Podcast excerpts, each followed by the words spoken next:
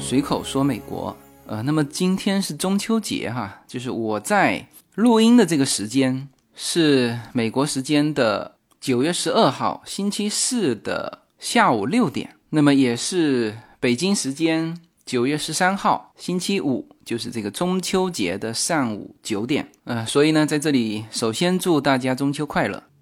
那么随口说美国的这个内容啊，基本上就是以非常务实的、脚踏实地的这些内容呃为主啊，几乎是全部了。就大家可以在这个节目里面得到自己就非常具体的那些刚需啊。但是呢，今天这个内容呢，我们稍微的呃借中秋节的这个这个月亮，我们稍微延展一下啊，就是偶尔我们仰望一下星空吧。呃，那么这一期的话题呢，当然就先从月亮开始。呃，大家知道今年是美国登月的五十周年，呃，就是在一九六九年七月十六号，美国发射了这个阿波罗十一号，呃，然后七月二十号，美国人阿姆斯特朗和奥尔德林是成为首次踏上月球的人类。那么一九六九年到现在二零一九年。啊，整整五十年的时间。那么今年我们看到很多的就博物馆，做了非常多关于美国登月五十周年的一些呃一些纪念活动。呃，然后大家知道我有淘这个旧物的这个习惯嘛？然后我在一叠的这个首日分里面发现了这一张首日分，我回头会贴在我的音频的下面哈。这是一张啊非常珍贵的首日分，是一九六九年九月九号在 Washington D.C. 发行的纪念登月的这个首日分。我这个首日分上有贴了一张邮票啊，盖着这个首日分的印啊。那么这张邮票呢，我这次听友会啊带回去了好几版，大家可以看一下我的这个。节目下方的这一张首日分上面的邮票，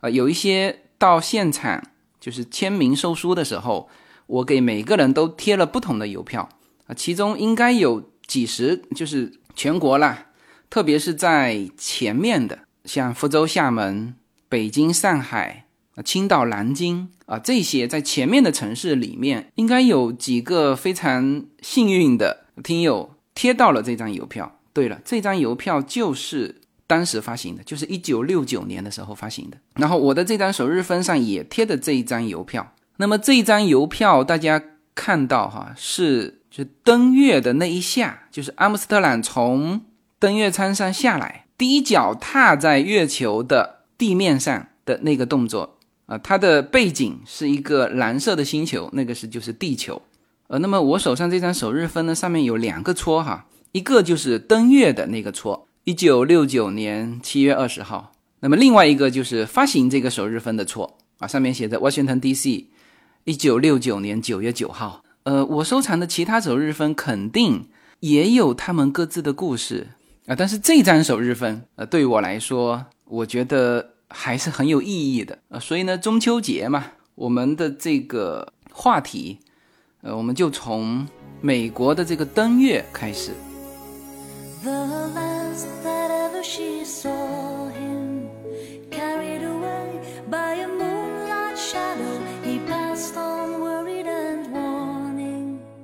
好，那么说到美国的登月呢，呃，其实一直到今天还有这个说美国登月是一场阴谋，呃，说实际上人类从来没有登上过月球，呃，当然有一些是娱乐节目啊，但是如果是相对讲知识的这种节目，我觉得还在说这些内容，那就和这个事实啊离得太远了。呃，美国的登月实际上这个是叫阿波罗计划，是美国的拉萨，就是美国航空航天局，呃，一九六一年开始到一九七二年的一系列的载人航天活动，就是关于登月，其实美国不是只登上过一次，美国一共登上了六次。啊，这是一个就时间跨度是十十几年，然后有六十万人参与的一个大型的人类的一个叫航天工程了。呃，那么这个为什么说从一九六一年开始哈？其实美国的整个登月的这个计划实际上是被前苏联给刺激的，呃，就是在一九六一年的四月十二号，这个苏联的这个宇航员叫做加加林，就他是人类进入太空的第一人啊，就是苏联是率先实现了就载人航天，就是出去绕了一圈啊。那么这个本身在冷战就是美苏对抗的时候，就是你苏联率先实现了。载人航天，就这个事情已经刺激到美国了。然后这个杰加林从天上逛一圈回来之后，还说了一句话，就更刺激了美国。说了一句什么呢？说了一句说：“我我看过了，没有上帝。”大家知道，美国是一个宗教立国的国家，就是嗯，绝大部分的人吧，美国绝大部分的人是信奉基督教的。然后他的硬币上都刻着。我们信上帝。大家知道，苏联和我们中国啊，都是就是社会主义阵营的，全部是唯物主义者，就马列主义嘛，这个全部是唯物主义者啊。当然，俄罗斯是本身有东正教，但是社会主义者啊，基本上都是唯物主义。所以他上去逛了一圈，说了一句：“我看过了，没有上帝。”那么这句话对我个人觉得哈，对于美国的刺激。是要高于那个你率先进行了载人航天的。然后从这个一九六一年苏联率先实现了载人航天之后，那美国就开始就像打了鸡血一样，就是一九六一年五月二十五号，肯尼迪在参众两院宣布了这个支持阿波罗计划啊，就是这个计划本来就有，只是说原来肯尼迪并不是支持这个计划的，就是肯尼迪。并不愿意在航天这个事情上花这么多钱，但是这一下子被苏联刺激到了，所以他就支持了阿波罗计划。呃，那这个时候资本主义国家也叫做倾全国之力来做这件事情。呃，那肯尼迪的这个演讲，当时我是在佛州的那个肯尼迪的航天中心，因为它有有一个项目，就是你进入这个阿波罗十一号的那个发射。指挥中心，那我不太清楚是是后来搭的还是真实的，就是当时的那个指挥中心是真实的，也是有可能的哈，就是因为当时就是在拉萨，就是在肯尼迪航天中心发射的这个阿波罗，从啊就是一系列的这个阿波罗，从一号、七号、八号、九号一直到这个十七号，就全部是从肯尼迪航天中心发射的，就叫佛州的那个，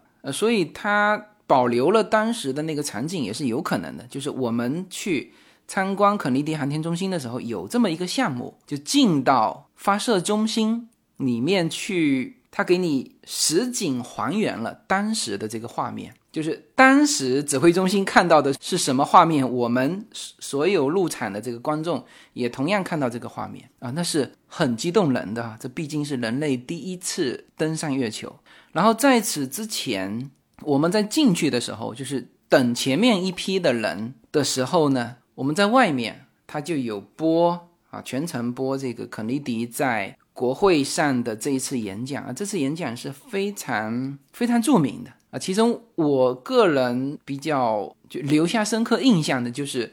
肯尼迪说的那句：“说我们要去月球，我们要去月球，我们要去月球”，就说了三遍哈，然后说。不是因为它很容易，而是因为它很难啊！但是这句话是让我也是心头一乐哈。虽然说时隔那时候还不到五十年吧，时隔四十几年，因为我是在前几年去的这个佛州佛罗里达的肯尼迪航天中心啊，就在奥兰多旁边哈。那么从肯尼迪开始，这个一九六一年啊说过这个话之后，他有设定了一个计划哈，计划是十年。他说我们要在本世纪末。实现登上月球，然后呢，就一系列的，你看，好像阿波罗一号，阿波罗一号是失败了啊，不仅失败了，而且这个指令舱是突然间发生大火，然后三名宇航员全部烧死。你看，这个是一九六七年二月份的事情，然后就一直到了一九六八年十月份才发射阿波罗七号。那么从七号开始啊，你看哈，七号的任务是环绕地球。八号的任务是环绕月球，然后九号的任务是叫载人交会对接。那么十号还是环绕地球，但是基本上就是为十一号的登陆做准备了。然后，然后才是十一号，就阿波罗十一号发射于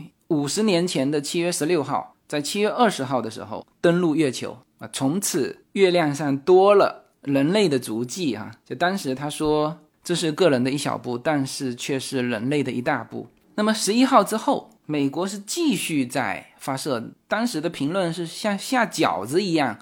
在发射这个阿波罗后面的啊，像阿波罗十二号也登陆了，那阿波罗十三号。是出现事故，后来这段经历是被拍成一部影片，叫《阿波罗十三号》，就是飞船是在飞抵月球的时候发生氧气爆炸，这个宇航员是叫做完成了不可能完成的任务，就是在叫太空逃生啊。然后十四号是登陆成功，十五号登陆成功，十六号登陆成功，十七号登陆成功，总共加上那个阿波罗十一号，总共是登陆了六次啊。上面呢？飘着五面的美国国旗，那为什么是五面呢？就是阿波罗十一号的时候，就第一面了，美国的国旗插在上面。他回去的时候，因为太空船是就离开的时候喷射那个气体嘛，就把这个插在那边的美国国旗给吹飞了。后来也没地方找了。但是呢，后来的十二号、十三号，它它可以站远一点插嘛，是吧？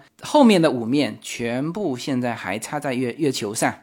而且他们登陆的地点都是就面对地球的那一面。呃，为什么说面对地球的那一面？就是大家知道，我们看到的月亮啊，实际上我们一直是只看到月亮的。呃，所以这个也是一个很很奇特的事情哈。就是它不管它怎么转，就是我们地球不是也在自转吗？公转吗？那月球它始终就它的这一个面是瞄准我们地球的。而它的背面始终就你在地球上观测是观测不到的，而那五面的国旗是插在正面的，所以在地球上是可以看得见的啊。那么这个就是美国的阿波罗登月呃，那么其实关于阿波罗登月，我之前说过一期节目哈，就是更详细的，大家可以去听那期的节目。呃，因为最近是又听到那种月球阴谋论嘛，所以呃又把这个。这么一个庞大的美国历时十年的一个工程，就大致又描述了一下。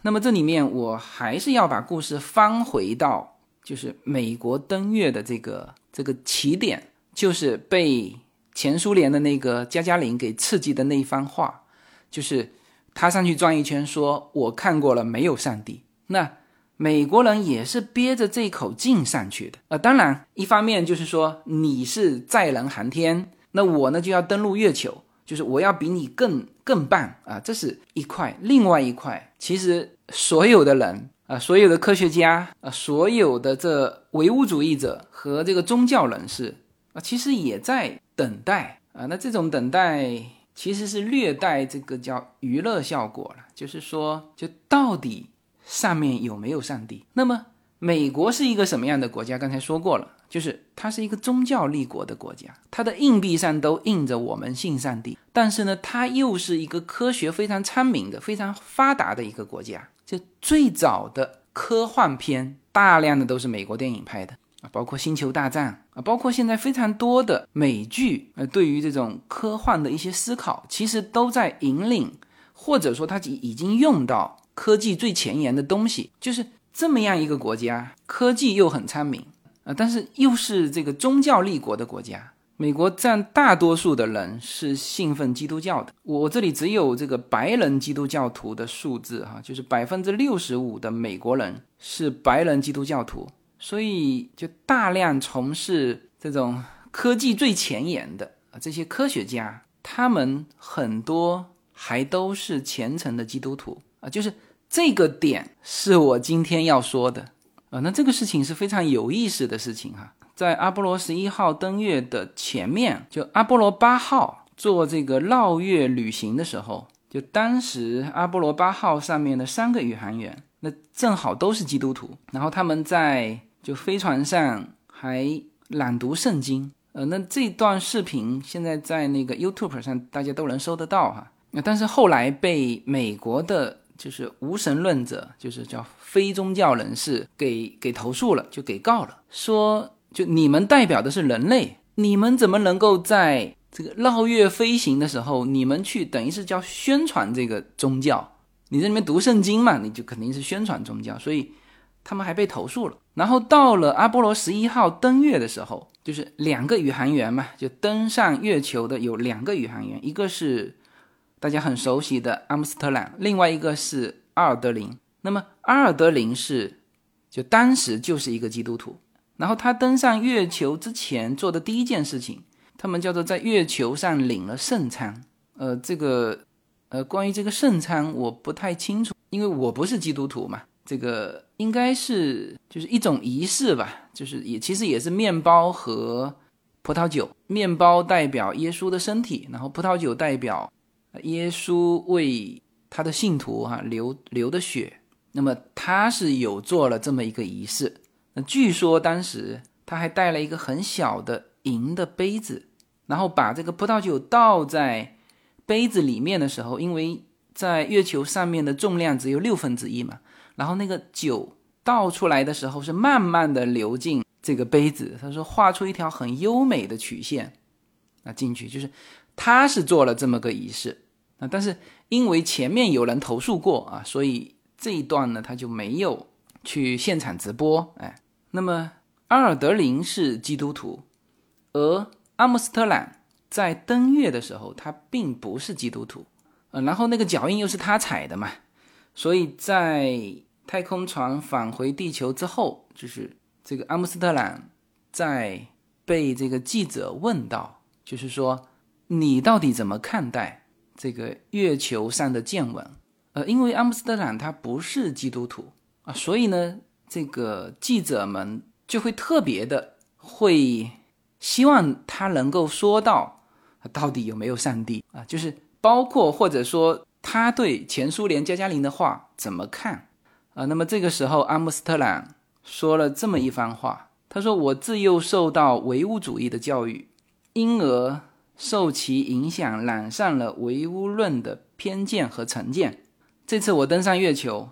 看到了宇宙的一部分，就惊叹这个大千世界的壮丽和宏伟。它们彼此之间相辅相成，次序井然，美妙无比。我感觉到人类智慧是如此的渺小。”从所观察到的错综复杂但却有条不紊的次序中，我凭良知推断，没有一位创造者、统治者的统筹规划是不可能、绝不可能的。所以，我现在不得不抛弃唯物主义的偏见和成见，坦率地承认宇宙有它的创造者。然后说了一句 “God”，啊，“God” 在美国人的理解里面就是上帝。啊，所以他是就在登上月球之前是不信上帝的啊，但是登上月球之后，就按照他说的，就是看到了宇宙的一部分，反而开始信上帝啊。据说哈，他终其一生都在研究上帝在哪里啊，这是一个啊，这是一个非常有意思的话题。就是说，加加林上去绕了一圈，说上面没有上帝；阿姆斯特朗上去绕了一圈，说哦，上帝不在这里。我终身都去寻找他到底在哪里。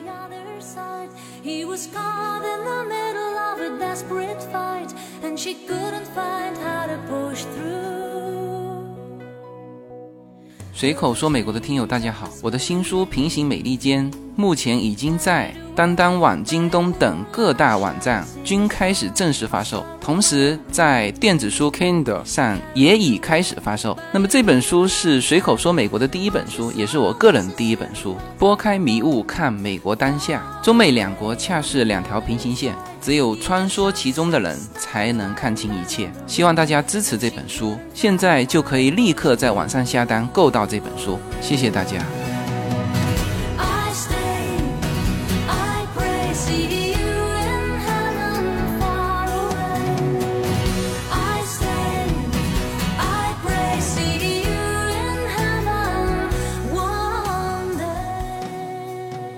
除了阿姆斯特朗之外呢，说有人统计过啊，自从美国登月以来啊，有非常多的这个太空宇航员在太空中看到了宇宙的一部分之后，叫做重新认识了神。说有十三个美国的宇航员，当然是完成任务之后了，辞职去了神学院去深造啊，然后最后也都做了这个神父或者是牧师哈。呃，那么说这些呢？那或者说说这期节目啊，绝对不是在宣扬什么啊！大家知道自由军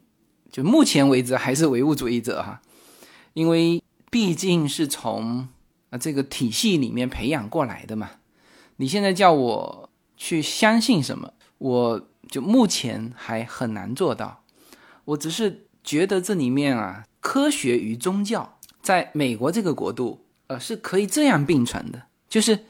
在神学院里面就有开科学这门课的啊，这个不奇怪哈，这个本身科学啊，这些科学工作者最早都是服务于宗教的，就是现代科学的起源。很多都是从宗教中来的啊，当然经历了一段就是科学和就科学超越宗教的时候，呃，有经历过一段这个科学与宗教的这个对立啊，但是现在这个科学和宗教至少在西方国家来说，它并没有对立。这个教皇梵蒂冈还专门拨款让科学家去研究这个宇宙起源，这个叫做宇宙爆炸理论。就是这个梵蒂冈出钱的，然后科学家们呢，啊，或者说像这种宇航员，像阿姆斯特朗这种，叫穿行于太空去寻找上帝的存在啊，所以这种科学与宗教的并存，呃，是一件非常有意思的事情。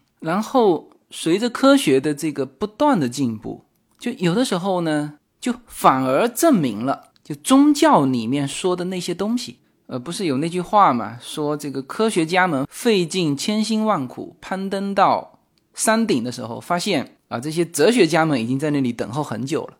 当然，就是科学是什么哈？科学是去去验证。那当然，很多的科学家也是提出理论啊，但是更多的啊是在用他们的实验，或者说用各种验证方法去证明他们的推论啊，这个是科学干的事情。而宗教，他就告诉你这个世界就是这个样子。我举一个例子吧，就大家知道这个世世界啊是由物质构成的嘛。那么物质呢，一开始是由分子构成。就最早大家学的时候啊，都知道物质是由分子构成。比如说水分子，那么一克的水啊就含有三点三四啊乘以十的二十二次方。那就是十后面跟着二十二个零啊，这个就是分子啊，已经是极小的单位了。然后分子呢，又是就再把它拆分，是由原子构成啊。然后那么再分下去，就原子是由原子核和电子构成。然后一九零九年，卢瑟福用这个粒子束去轰击一块金箔板，证明了这个原子还可以再分。然后他建立了这个叫原子模型，然后提出了这个质子。然后最后是一九六四年，也是美国的物理学家叫盖尔曼和茨威克各自独立提出了这个中子和质子啊是这个更小的单位，而这个中子和质子又是由更小的单位叫夸克组成的。那这个是我们目前所知道的最小的单位了，因为它再用原来的方法去这个更高速的粒子去轰击这个夸克的时候。就发现这个夸克里面叫空无一物，没东西。那么这个就相当于什么呢？就是说，因为这个是一个乘法和除法的概念，就是你不断的分，这是一个除法，就是你分到最后，你肯定是要有一个一嘛。就是我们从数学的理论说啊，比如说非常非常非常小的数字，但是你不管你多小，你都不可能是零。但是呢，这个夸克被科学家用高速粒子去轰击它的时候，发现里面是空无一物，就是它是个零。那么零乘以任何东西等于多少？等于零。也就是说，世间的万物，包括一粒沙子、一块木头，就所有的物质，把它分到最细的时候，里面是空的。当然也不是空的，就是里面是一个能量，它是里面有它的引力和斥力，形成了这个物质最基础的单位。就这个世界是由能量构成的，是吧？能量乘以无数，它还是等于能量，而不是物质。就原来科学家的这个模型，它始终它都能找到最小的那个分子啊，或者最小单位的那个物质，它还是物质啊。比如说从分子到原子到质子、中子，再分质子、中子是由夸克组成嘛？然后再去分夸克的时候，发现。没了，是吧？所以就按照这个模型，这个世界并不是由物质构成，是由什么？是由能量构成。呃，就这件事情是让人非常毛骨悚然的，就是科学到了极致啊，最后发现它证明的东西反而和某些宗教的东西是是匹配上的啊，比如说佛教里面的空，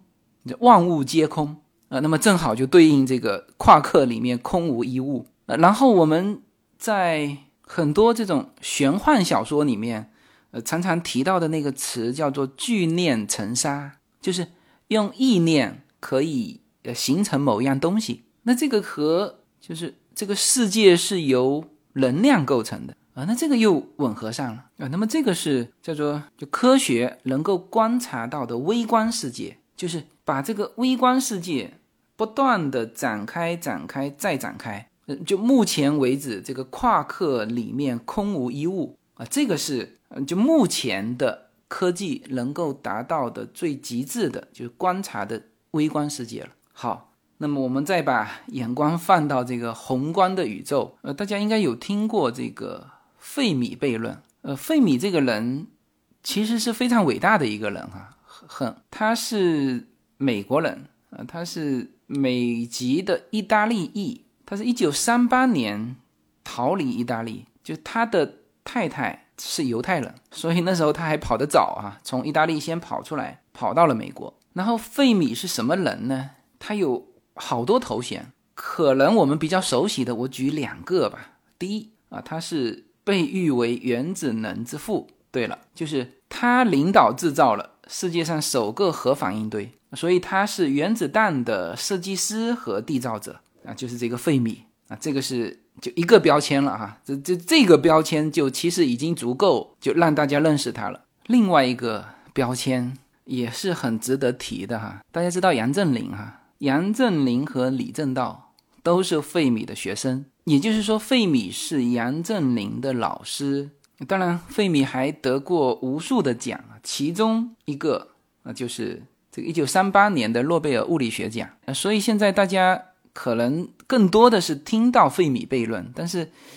有的时候会忽略掉费米是谁哈啊，他是一个被《时代周刊》评为二十世纪最具影响力的一百个人之一。那么他提出来的这个费米悖论，费米悖论什么意思呢？啊，这就是我们在了解宏观的宇宙的时候，发现了一个就很难以解释的东西，就是我们现在仰望星空的时候哈，我们大概。肉眼可以看到的是两千五百个恒星，恒星哈，那么这个大概是银河系里面恒星数量的一亿分之一。那这两千五百个大概就是离我们不到就一千光年，那这是可观测啊。那么实际上，整个银河系有一千亿到四千亿个恒星。然后大家知道，这个宇宙不只是一个银河系嘛，还有很多星系嘛。那么我们先把恒星的数量列出来，因为这个就和我们对应的这个太阳是有关的。太阳是恒星，大家知道发光发热嘛。那么整个宇宙大概有恒星的数字是十的二十二次方到二十四次方之间，就是十后面二十二个零。呃，这个十后面二十二个零是什么意思啊？就是大概地球上的沙子的数量是七点五乘以十的十八次方。那么也就是说，对应地球上的每一粒沙子，宇宙里面有一万个恒星，就地球上面有一粒沙子，宇宙里面就有相对应的就有一万颗恒星。恒星哈，就是太阳这种叫恒星。然后我们就去估计哈，就这么多恒星里面有多少跟太阳是类似，就是它的大小啊、温度啊、光度啊啊这种。那这个费米悖论其实就是。说两方面嘛，就一方面就和我们地球的这个环境类似的，在宇宙里面有多少啊？这个是一方面哈，我先把这个给说完哈。那么按照就刚才说的，就那么多恒星里面，就百分之五和太阳是是比较类似。那么这里面也有五乘以十的二十次方个恒星跟太阳是类似的。好，因为我们都知道嘛，地球。是因为距离太阳的这个这个这个距离呀不远不近，正好它的温度让地球形成了一切啊，水呀、生命啊。好，那我们就去找说，宇宙里面有多少个就跟我们地球环境非常相似的地球啊？最后推论下来是大概有十的二十次方啊，就是十后面二十个零，这么多个类似地球的行星，就是它和恒星之间的距离呃，以及它的重量、体积。和恒星的重量体积就跟这个太阳和地球就类似的，大概有十后面跟着二十个零，那，这么多的类似地球的行星，然后再往后推，啊，就是假设经过了数十亿年的这个时间，那就是一切都按照地球的这个过程去模仿，说这么多的类似地球的行星里面，如果有百分之一出现生命。然后这些生命呢，它要有足够的时间让它去进化嘛，就是我们原来所了解的那一套东西啊，只要有水、有阳光啊，有有慢慢产生氧气，哎，它就可以孕育生命。那么类似这样的，就是可观测的宇宙当中推算出来哈，大概存在着一百万亿个智能文明，就像我们这种人类文明啊，然后再推到银河系里面啊。大概单单在银河系，按照这种推法哈，就有十亿个类似地球的行星啊，以及十万个智能文明。那么这个是费米悖论的就一个结论，而且它这个结论推下来，它是以一种叫做几率，但是因为这个宇宙太浩瀚了，就你哪怕极小的几率都，它这个其实已经按照很小的几率来推了啊，就是去找宇宙当中去找。跟我们有一样的这个这个环境的行星啊，而且也一样进化了这么多年，是吧？那么他推出来的数据是有银河系里面就有十万个人类文明啊，但是另外一方面啊，就是我们所谓的悖论嘛，就是这这这两个东西都是成立的啊，都是事实，但是呢，这两个就是画不上等号，就画不上等号的是什么呢？就是我们人类到了现在。就始终没有收到就外星文明的任何痕迹，那么这个就是叫做费米悖论，就是为什么按照这种推测，就极小极小的可能性都应该存在和我们类似的人类文明，但是我们从来就没有发现任何痕迹。呃，然后再把这个事情想下去，就是按照这个大爆炸的这个理论。就本身我们的这个太阳是非常年轻的一颗恒星嘛，呃，地球也是相对年轻的，也就是说，就有太阳和地球的这个条件的其他的星系、其他的行星，就理论上它们诞生这个生命和人类文明的这个时间就应该要比我们早很多。呃，比如说我们地球诞生的时是四十五亿年，那么我们能够类比的。这个就跟地球类似的行星里面有一颗是已经诞生了八十亿年的。那么，如果用就我们地球的这个形成过程啊，以及生命和人类的这个进化过程来去类比的话，就他们的文明应该比我们领先三十四点六亿年。呃，那么按照就现在人类发展的速度，就是领先一千年。啊，就是我们现在的这个世界跟这个中世纪的差别啊，就其实只要一千年。那其实我们现在再往下发展，就可能五十年、一百年的变化，就相当于之前的一千年，就是越发展越快。那么按照这里面去想，如果有比我们领先一百万年的这个文明，那这个跟我们的差距到底是多大呢？那么更何况说那个领先了我们三十。三十四点六亿年的这个文明，那他们会是什么样的文明？呃，我们人类发展到现在啊，就已经逐渐具备了这种叫殖民其他星球的这个能力啊。比如说，我们现在登月了啊，理论上就很快我们可能会登陆火星。这个这个特斯拉的这个总裁埃隆·马斯克，就包括他的这个做的 SpaceX 的这家公司。所做的一切啊，都是为了人类移民去火星去做的准备。那关于这些内容，我只能是呃另外再展开说了就是就按照一个卡尔达肖夫理论，就是就根据一个文明能够利用的这个能源的数量来划分文明的层次的话，它有三个层次。就第一个层次，就有能力使用所在行星上面的全部的能量。人类到现在为止，可能只用了就是地球的能量的比较小的一部分。就按照这个比例，大概人类的文明是。叫做零点七零点七型文明，就是如果第一个层次是一的话，就人类现在只到零点七。那么第二层的文明是什么样？就有能力使用母恒星的全部能源，也就是说你能够使用到太阳的全部能源啊，这个是叫做第二等级的。呃，那么最高级的文明是，就是你能够动用到整个银河系的能源。就当然，就这种就听起来感觉好像是。就天方夜谭了，不可能的。但是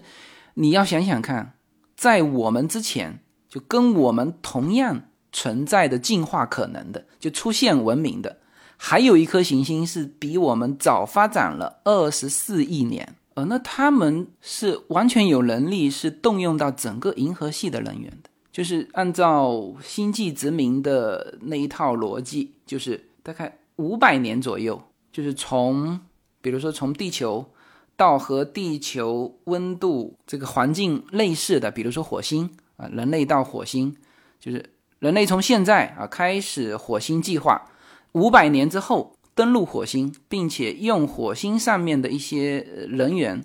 去叫复制人类，就是叫繁殖嘛。用现在传统的方法就是繁殖，呃，用高科技一点的叫做复制，就基本上按照这种算法。大概是三百七十五万年的时间就可以完成整个星系的殖民，就是三百七十五万年，人类可以到银河系的所有的角落。就如果按照现在的我们人类的文明去往前发展的话，三百七十五万年就可以用到，至少你可以到整个星系。那么你这时候再去回想，前面还有一个比我们早跑了三十四亿年的那位兄弟。就他们到底是什么样的？就是按照这种推算，就所有的智能文明里面啊，也是就是只有百分之一啊能够达到星际殖民的这个第三等级的这个文明的话，那么光光银河系大概有一千个第三等级的文明。也许我们会认为说，哎，可能啊这些文明都在的太远了，我们是观测不到的。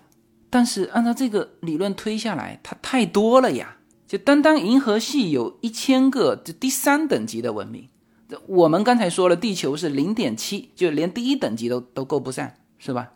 那么这个就是费米悖论。就为什么符合地球发展的这个条件的行星这么多，而我们地球的整个发展，我们叫平庸理论嘛？就是我们现在不是说分析产生人类哈。我们现在是分析产生生命，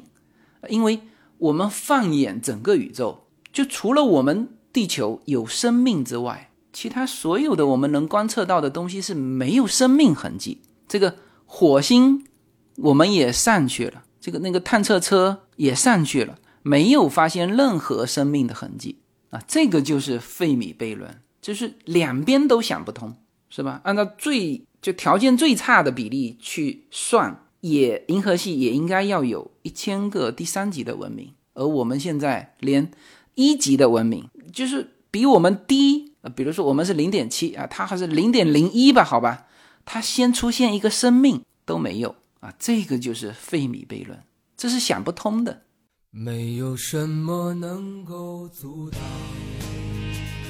没有什么可以阻挡对自由的向往。大家好，这张专辑的播出时间是每周一周五的下午，每周两期，不见不散。现在大家除了收听我的音频节目之外，还可以加入我的微信公众号，公众号的名字是无限空间，这是一个。跨越中美的自由连接的社群，大家可以通过这个公众号找到您所在的城市，或者是您喜欢的微信群，加入“随口说美国”的社群。同时，也在这个公众号里面啊，已经建成了“随口说美国”的 IP 矩阵，名字叫做“星辰大海”。在这里面呢，大家。可以听到更多的跨境主播为您分享的更多的跨境内容。当然，您如果希望随时能够追踪到随口说美我的各类信息，您还可以登录新浪微博、今日头条、抖音去搜寻“随口说美国”。移动互联网的神奇之处呢，就是可以把同类的人拉得很近，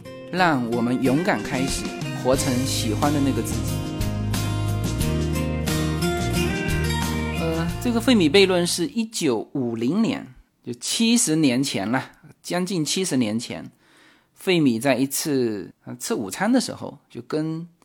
几个科学家在一起聊，就他提出来的，就是一种，就是问了第一个为什么，为什么会这样？呃，当然他自己没有给出答案了，他只是问出来了为什么。而就这个问题，七十年之后啊，就是这科技，我们地球上的科技在这七十年也是我们叫做线性发展，或者叫做几何级的这种发展之后啊，到现在为止。还是没有人能够解答出这个为什么。当然，很多人给出一些很有意思的猜测啊，这里我也大致说一下哈，就是不展开，但是大致点一下关于这个的猜想啊，大致分两大类。就第一类是叫做就是不存在其他的文明，就既不存在什么第二级别能够充分用到恒星的那个。那个所有能源的那个文明也不存在，第三级的更高的就是能够用到整个星系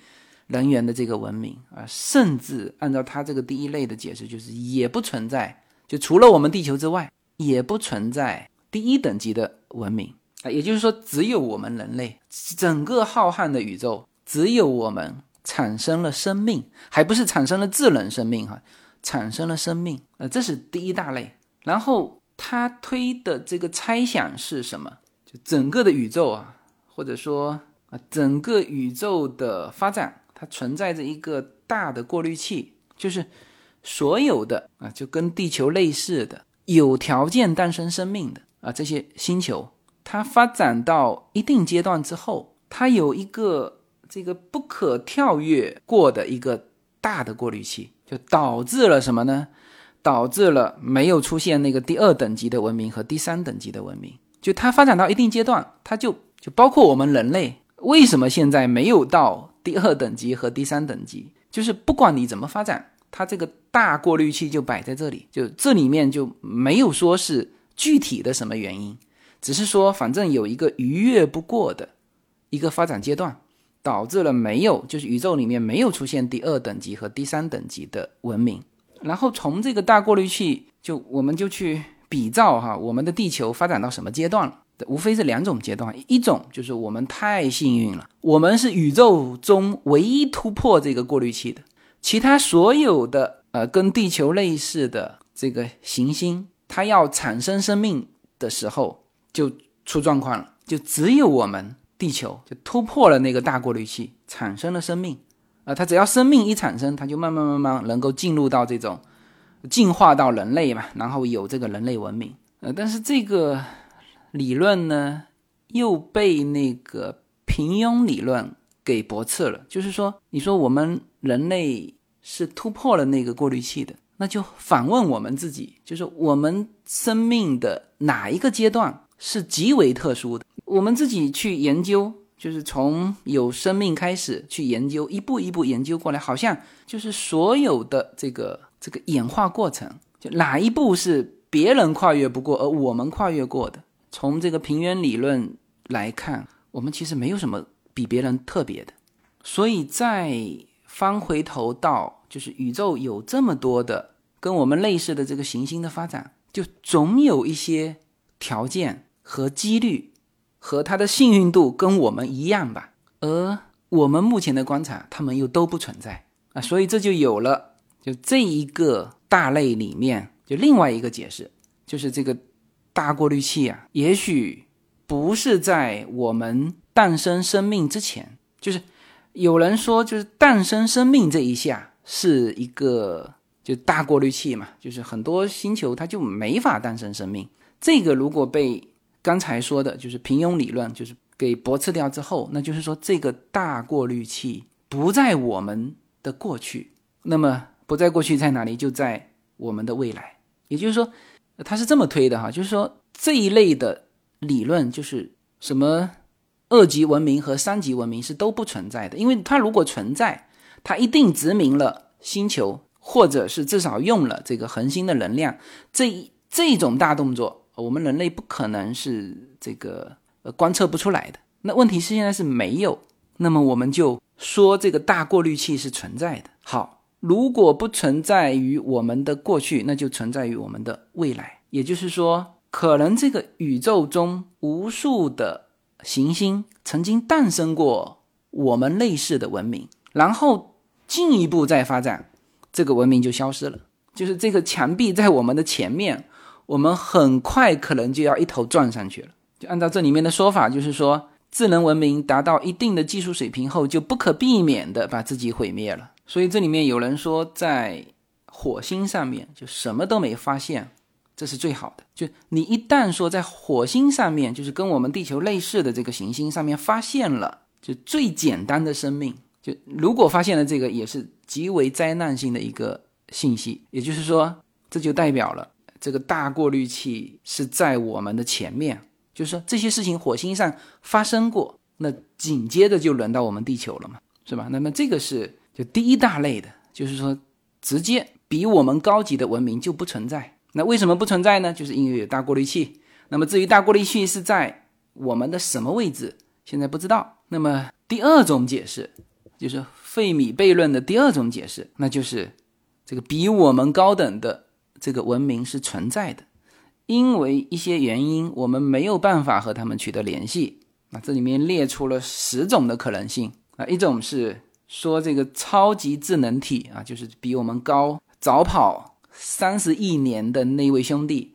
可能啊，他早就造访过地球，但那个时候我们都还不在。就是这个我们这一支派的这个这个人类啊，叫做智能嘛，智力的智啊，智能是到目前为止是只存活了五万年。就是在外星生命和地球接触的时候，我们根本还不在啊，这是一种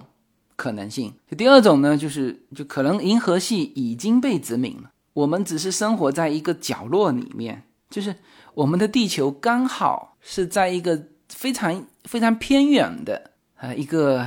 一个角落，然后我们还真就没探测到那些高等的文明，就我们在的比较远啊，这是第二种。第三种呢，就是说这个高等物种啊，它有没有可能发展到一定的阶段之后？它就战胜了自身的这个生理的，就把这个躯壳啊，这个肉体就不要了。他们可以把自己的大脑就上传到一个像类似这种叫云空间啊，他们叫做虚拟现实的永恒天堂啊。那这是有可能的，呃，就这种的猜测啊，就是极有可能在五十年内，就我们人类自己就。就会在研究或者就达成这种，因为确实哈，从人类的智慧和人类现在拥有的这个身体是是完全不匹配的。也就是说，我们的精神已经就很超前了，但是呢，我们的这个躯壳，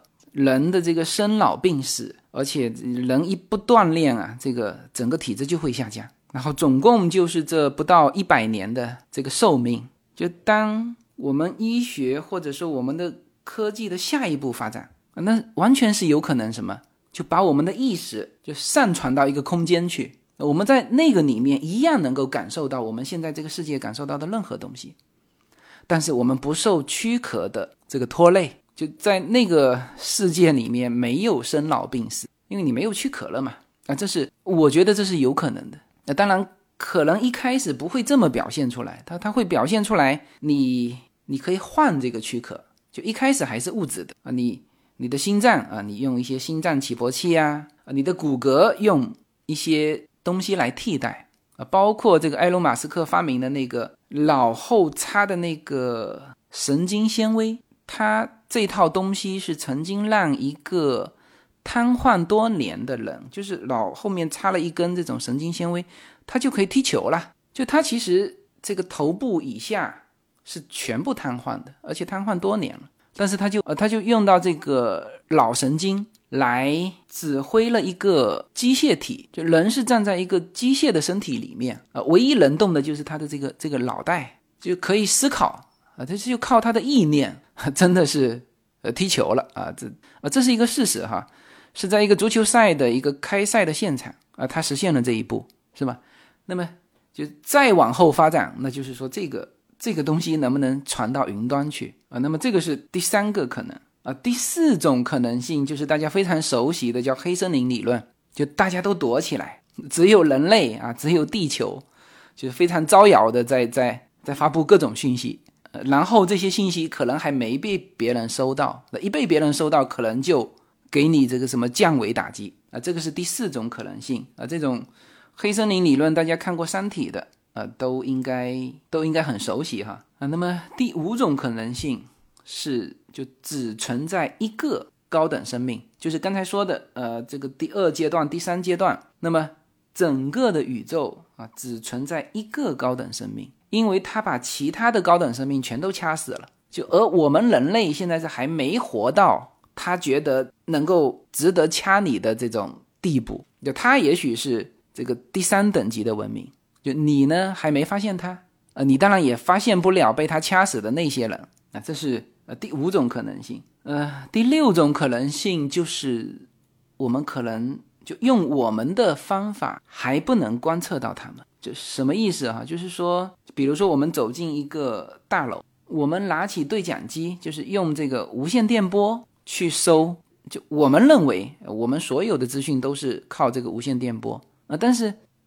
里面的人全部用的是 WiFi 信号，然后你的这个对讲机就啥都收不到，所以你就觉得这个这个大楼是空的，但实际上别人用的是不同的频段。就他们的信息不是像我们这种这种电波，呃，可能我们发的电波他们也收不到啊，这是第六种可能啊。第七种可能是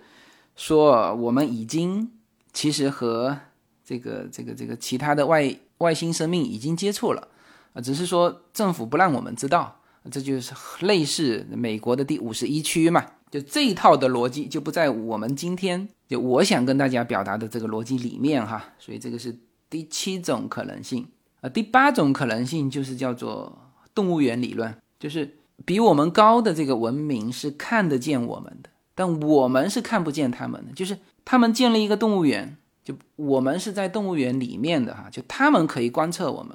而我们还不懂得观测他们，就没有观测他们的任何的意识或者是手段。呃，那当然，他们的。级别比我们高很多嘛，就他们完全可以做到不让我们察觉啊，这是第八种可能性，这个也比较多人提出来，这叫动物园模式嘛。那么第九种可能性就是高等文明其实已经在我们身边，只是呢我们和他的就我们太原始了，就以至于无法接触到他们。那比如说它是以一种。就完全我们看不见、看不懂的形式存在啊，这个是第九种可能性。那么第十种可能性就是啊，就是《黑客帝国》的那个理论，就是我们现在看到的一切都只是一个游戏。呃，这个理论是很有意思的，就是就我们现在所有的感官，我们叫五感嘛，看、听、闻、触摸和味觉就是这这五种感觉，就是。我们所接触到的所有的东西，它是可以模拟的。就比如说我，我现在按在这张桌子上，就这种的感觉，这个这个电脑是可以模拟给我的，它让我的脑袋有这种感觉。那其实呢，我们都是就是这个这个大脑啊，是放在某一个培养皿里面，就世间万物所有的感觉都是这个培养皿给我们的。给我们这个大脑的感觉，其实我们只是就一颗大脑放在一个培养缸里面啊，这个是第十种可能性。那这种可能性也对应了那个那个夸克里面空无一物。就实际上你你去研究研究到最后，发现这个世界是是不真实的啊，这个就是第十种可能性。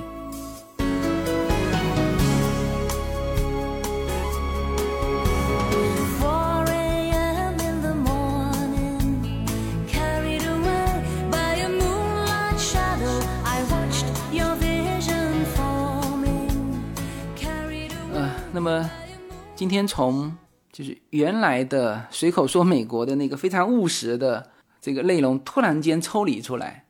这个叫第一次仰望星空哈，就给大家从美国的登月聊到，就是科技越发达，人类呢其实越开始质疑自己啊。微观世界就看到最小的单位是零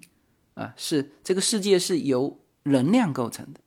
我们看宏观世界，那么在我们认知的这个科学体系里面，我们是应该要有，应该可以找到在宇宙中呃和我们共同发展的这个文明，但是很可惜。就科技越发达，你看得越远，你越发现没有东西。就整个这么大的浩瀚的宇宙，只有我们人类就非常孤独的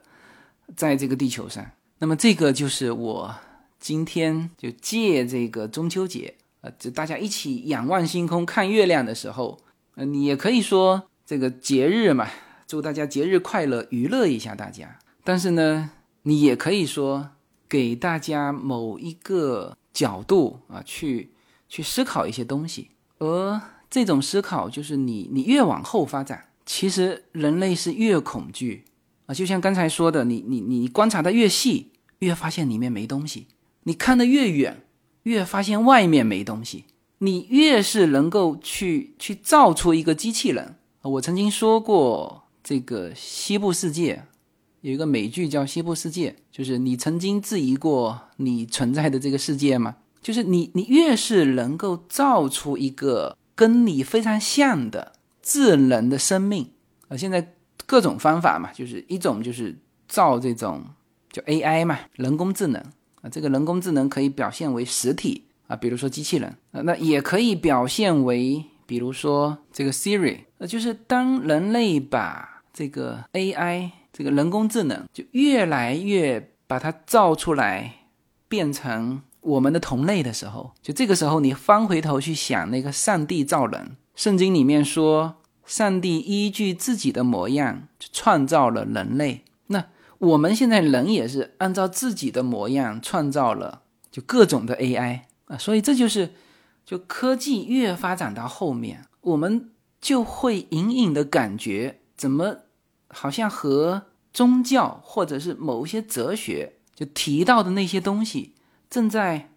就一点一点的正在吻合啊。那这个是一个就很有意思的事情。呃，那么这期的节目和以往都不太相同啊。呃，涉及到了这个叫做科幻啊，也涉及到了一些宗教。但我不希望说这期节目播出之后就引起这两边人的的这个争论哈。呃，这其实没有什么好争的，就是呃，我觉得美国现在这种情况还是还是挺好的，就是它的这种多元化的包容还是还是很好的哈就是我可以有我的思想，那你呢也可以有你的思想，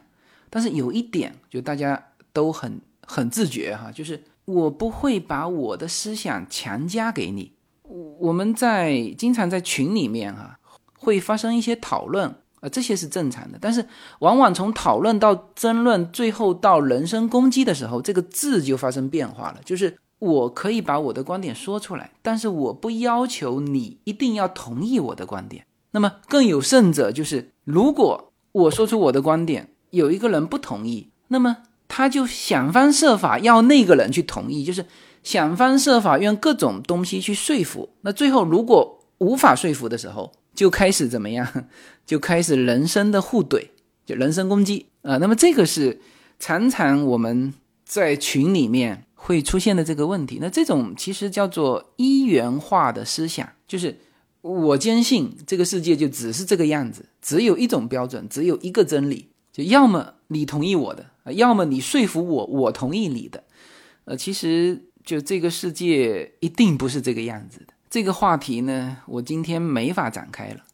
啊，这个话题其实是就我曾经写过一篇的文章，叫做“无数个主观才能构成客观”。呃，这个世界其实有很多东西是没有答案的，更别提说什么唯一的标准答案。你看这个这个宇航员登月的这个第一人阿姆斯特朗，他终其一生都在寻找他认为。的这个上帝的之所在，但是终其一生他也没有能找到。不过我觉得他的收获啊，就是这个寻找的这个过程。那也许最后的这个答案是是让你非常失望的啊，就是这个费米悖论的，无论你怎么思考它啊，为什么这么多种可能性？为什么人类一个都没发现？我刚才说了那么多种可能性，是吧？无论是这个比我们高等的文明，它就不存在，我们面前有一个大的过滤器，还是说比我们高等的文明它就是存在？有十种可能性，为什么我们看不见它？你去研究到这些，就是当你研究出答案的时候，你你这个答案可能是让你非常失望的或者说是让你非常恐惧的。但这一切呢都不重要啊，就是说重要的是我们探索宇宙的过程啊，或者说有的时候我们哎发现了一个新的别人说的一个新的观点，那我们觉得哎这个观点就很有意思啊，而不是要急着去说服他。赞同你的观点，或者说就很容易你就听信了他的观点啊！这个世界就是有这种各种各样的可能的存在啊！这个世界才是非常非常精彩的，好吧？今天这期节目最后呢，再次祝愿大家中秋节快乐！应该听到这个节目的时候，很多人正在看着那那一轮明月哈，然后我现在也正看着这一轮明月，我。这期节目从下午的六点一直说到了现在十点半，就洛杉矶时间哈，好吧。那么话不多说了，祝大家阖家团圆。呃，最后还是有必要提醒一下哈，就是现在随口说美国的节目是周五的节目放在喜马拉雅，周一的节目是全部放在了我的公众号，公众号的名字是无限空间，大家可以去搜寻无限空间，找到里面的。随口说美国，就周一的节目都在那个里面播出。那么这周一我们聊了聊了中美贸易战，呃，因为这周中美贸易战又有新的一些变化，所以下周一我们继续聊中美贸易战。在我的公众号里面，啊，欢迎大家收听。好，那么这期节目就到这里，谢谢大家。